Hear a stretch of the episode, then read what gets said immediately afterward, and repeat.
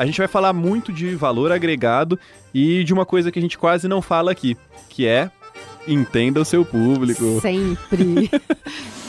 Será que as pessoas Como olham tá a sua marca?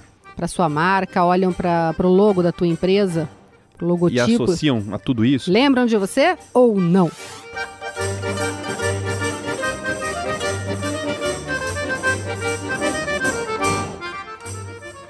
Olá, seja bem-vindo a mais um podcast Mão na Massa, o podcast que não te dá receita, mas te ajuda a fazer. E com grande prazer, nós estamos aqui na nossa segunda temporada do podcast. Sabe quem tá aqui comigo? Ela, Elaine Guarnieri. Eu! Bem-vindos à segunda temporada do Mão na Massa. A gente quer agradecer a todo mundo aí que ouviu, que mandou pros amigos, que curtiu, que maratonou. E estamos de volta na segunda temporada, agora com uma proposta diferente, mas ainda trazendo o melhor do marketing e do empreendedorismo para você. E bora falar sobre branding. O que que é branding? Como funciona? Onde moram? Onde habitam? O que comem? Agora, no Mão na Massa. Mão na massa!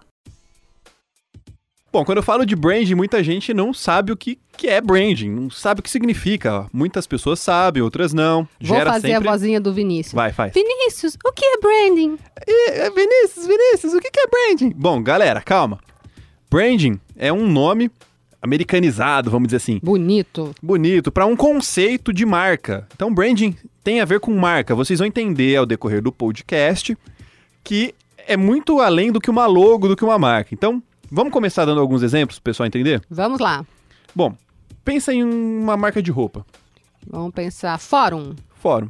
Isso já é branding. Você pensou no fórum, você lembrou da logo, você lembrou que é de jeans, né? E que é caro. E que é caro, olha aí. Então, o branding é tudo isso, é o que.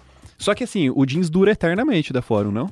Jeans é uma coisa forte, É. né? Não, eu gosto muito do, do recorte das peças da Fórum. A Aí, gente fala só. de caro porque, na verdade, é um, um outro mercado. Uma qualidade, né? Tem Exatamente. qualidade. Então, quando a gente fala em branding, é tudo isso, é tudo que vem na cabeça do seu consumidor.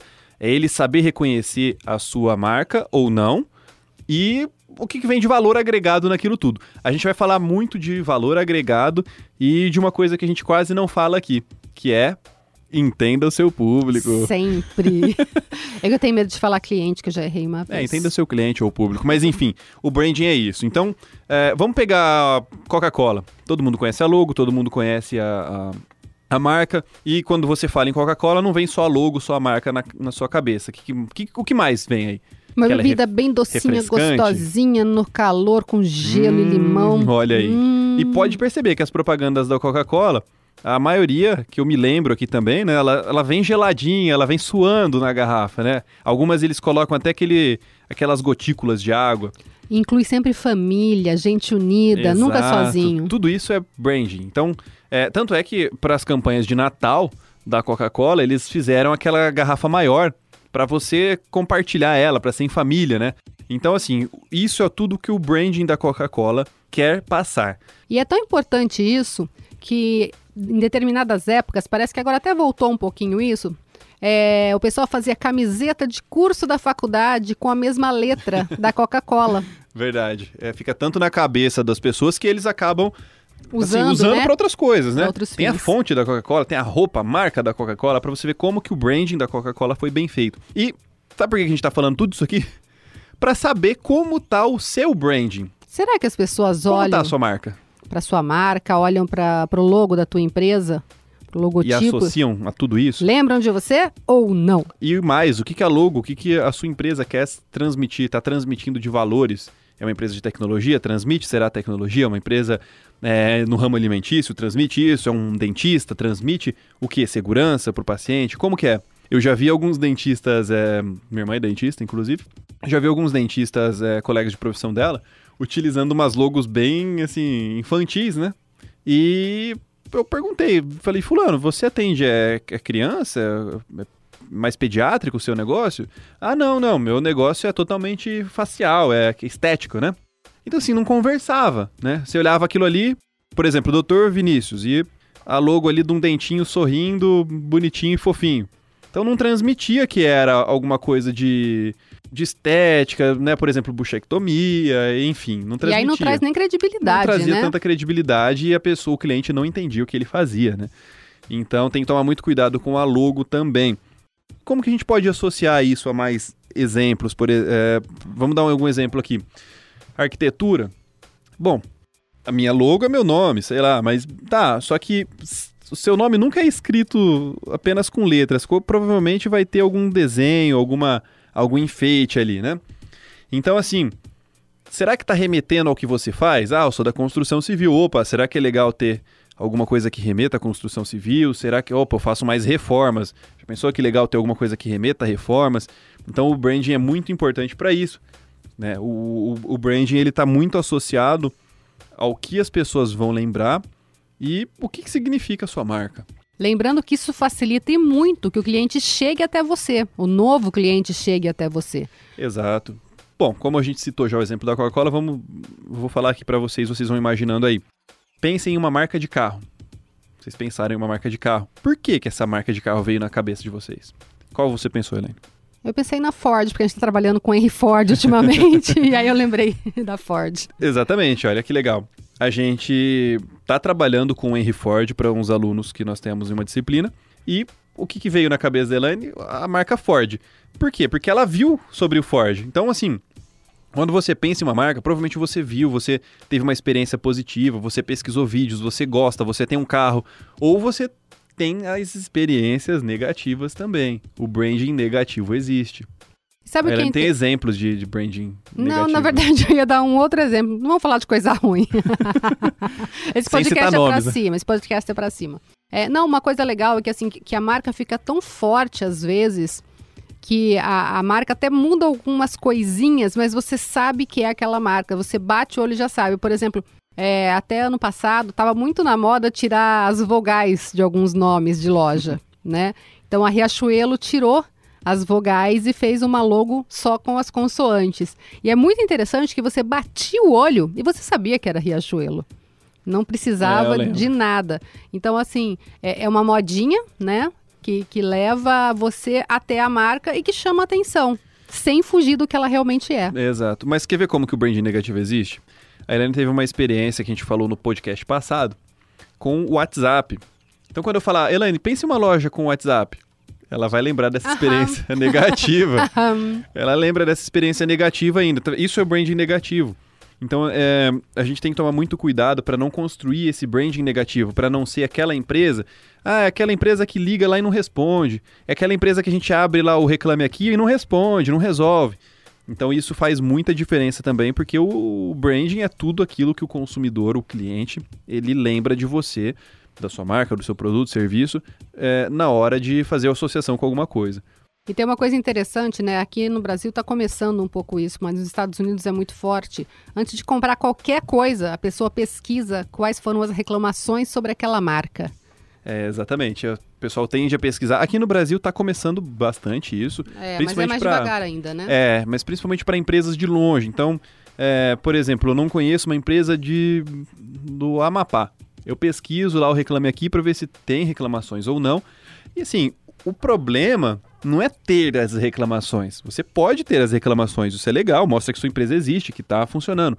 O, o, o X da questão, o segredo é você responder aquilo ou não. É a atenção que você dá para o seu cliente. Então, se eu entro lá e vejo que a empresa tem 10 reclamações no Reclame Aqui, só que as 10 foram solucionadas e os clientes estão satisfeitos, opa, ponto positivo para a empresa, ela resolveu os problemas, né?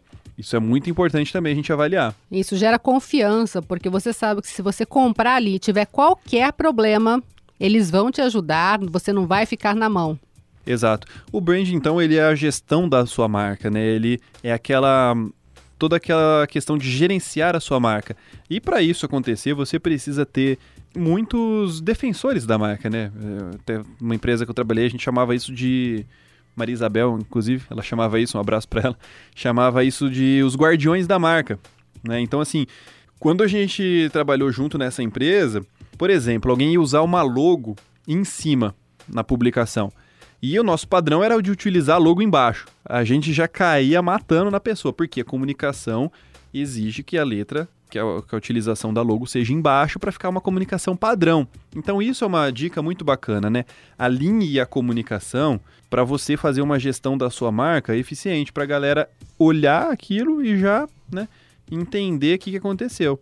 É, e você que de repente está criando uma marca, está começando aí a, criar sua própria marca, é legal que, se você tiver grana para contratar alguém para fazer, por mais lindo que seja, é importante que tenha a sua cara, que seja aquilo que você quer, porque muitas vezes é, vão ter profissionais que vão fazer obras belíssimas, mas não vai ter a ver com você, com o seu público.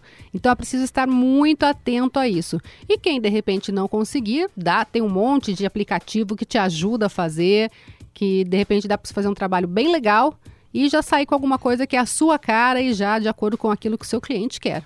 Exato. É bom lembrar também que o branding ele não está relacionado à venda direta dos produtos, né? E não está relacionado a ações assim de venda. Mas existem muitas ações de branding, ações de reconhecimento de marca. Então, por exemplo, quando eu quero. A gente até brincava, né? Quando eu trabalhava em uma outra empresa coordenando um setor de marketing, é, a gente fazia ações para captar leads, né? Era uma instituição de ensino, então às vezes a gente fazia leads com, é, fazia ações com o objetivo de captar leads. Vinícius, o que é lead? Lead, Vinícius. lead Peguei é a mania dele. lead, no caso, são pessoas interessadas no seu produto ou serviço, que você foi lá e coletou esses nomes, né? Coletou esse nome e ele virou um lead. Bom, então tinha vezes que a gente fazia essas campanhas focadas, inspiradas em gerar leads, que são pessoas interessadas, tinha vezes que não. Então, muitas vezes nós fazíamos uma ação num shopping, por exemplo, onde a gente não coletava os leads. A gente fazia isso para testar, era proposital. Muitas pessoas iam lá e ficavam coletando. Você já viu os quiosques das, das instituições aí coletando os nomes e tal? Uhum. Mas é, algumas vezes eu gostava de fazer para não coletar.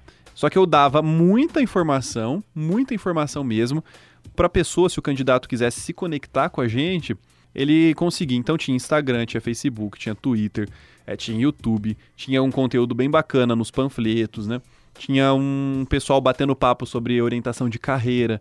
Então a gente fazia esse, essas ações só de branding, era só para reforçar a marca. Falou, ó, oh, que bacana, a faculdade X fez lá a ação para comunidade. Às vezes a gente oferecia corte de cabelo de graça. É legal sempre oferecer alguma coisa, Vini? É bacana, assim, a gente oferecia muito corte de cabelo gratuito, né? O pessoal da área da saúde ia medir pressão, ia fazer alguns exames básicos, a gente oferecia ajuda com contadores para fazer o imposto de renda, o pessoal que era MEI tirava as dúvidas. Então olha que bacana, é uma ajuda que você dá para a sociedade, em troca eles vão reconhecer a sua marca. E isso é muito bacana, porque você acaba ajudando a sociedade e ainda tem esse reconhecimento de marca. Olha que bacana o branding. E é legal também ter um, um certo limite para isso, né, Vinícius? Porque de repente, ah, vou ficar todo fim de semana no shopping. Daí é uma coisa fica muito igual. Aí as pessoas passam a achar aquilo, tipo, chato. Exatamente. É, não é bacana. O branding não é legal você fazer muito. Porque ele fica realmente cansativo. Uma empresa, assim, que. As empresas que eu mais é, acho bacana o branding é a Nike. Principalmente com essa pegada. Vocês perceberam como que mudou um pouco o mundo? Que começou a ficar mais corrida, aí depois começou mais ficar mais aquela questão de running, de crossfit, de hit, dessas novas tendências começaram a chegar, e a Nike se adaptou a isso, e inclusive a Nike tem uma linha de crossfit, né? Que o tênis inclusive é sensacional, né? Para quem pratica crossfit aí vai saber que ele tem uma sola diferenciada, emborrachada, enfim. Então olha como que a marca se adaptou, o branding da marca teve que se adaptar. Antes eram atletas que faziam apenas corrida, né, jogavam tênis, era, a Nike era destinada para pessoas com um poder de, de compra um pouquinho maior. E agora ela, vamos dizer assim, entre aspas, se popularizou, né? Mais, bem mais do que antes. E ela atende vários públicos, pessoal que joga basquete, eu vejo propaganda da Nike, né? Hoje está em todo lugar. Então isso é um exemplo de branding muito positivo que a Nike fez. Outro exemplo de branding é a, a minha querida amiga Apple, né? Que eu gosto tanto, uso celulares e tudo mais. Assim, o pessoal faz um brand muito bacana. Antes, dois anos, três anos atrás, eu não via, eu nunca vi uma propaganda do iPhone na televisão. E no ano passado eu já vi muita propaganda do iPhone na televisão. Pois é. E tem também o contrário, né? Quem é um pouquinho mais velho aí, tem um pouquinho mais de 40 anos, vai se lembrar de qual era o branding das Havaianas. É verdade. A Havaianas é um case muito bacana, inclusive. É. Havaianas era uma coisa para o pessoal mais humilde, né? O pessoal usava até para trabalhar, o pessoal que trabalhava em obra ia de Havaiana, né? É. Quando não se exigiam ainda os sapatos especiais, né? E seguros. Era o chinelo que toda criança tinha, que às vezes ia até pra escola, que arrebentava a correia e aí depois a gente colocava. É, eu sempre arrebentava e colocava um prego, né? Um prego, um pedacinho de arame, né? Quem nunca fez É, isso com a então o forte dela era não deixa cheiro e não solta as tiras. Depois, quando virou, as havaianas hoje são um calçado que, se você for procurar por preço, dentre as sandálias de borracha, talvez esteja entre as mais caras.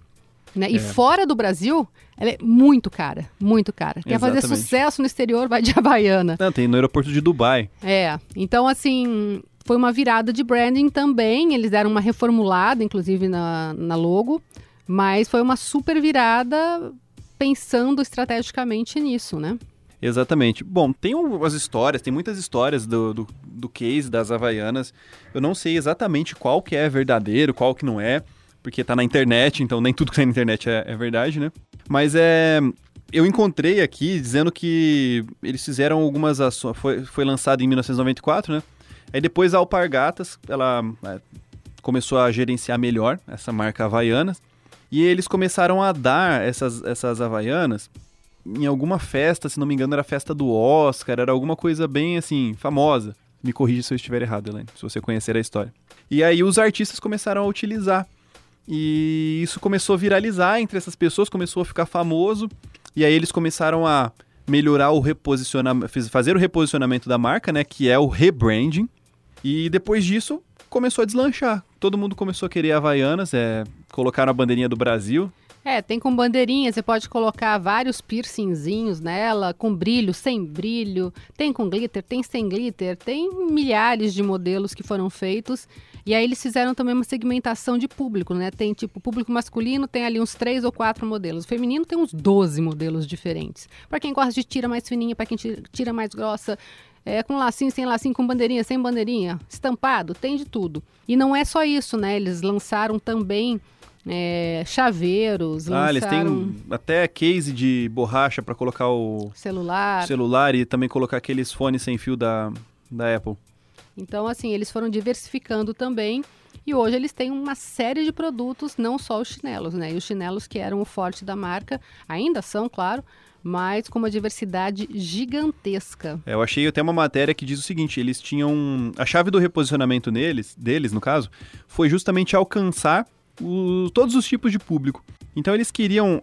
Eles al- alcançavam mais a, a classe C, né? Eu lembro quando eu era criança, até eu brincava e tal, usava e estragavam Havaianas, a gente realmente colocava o preguinho lá para não precisar comprar outra.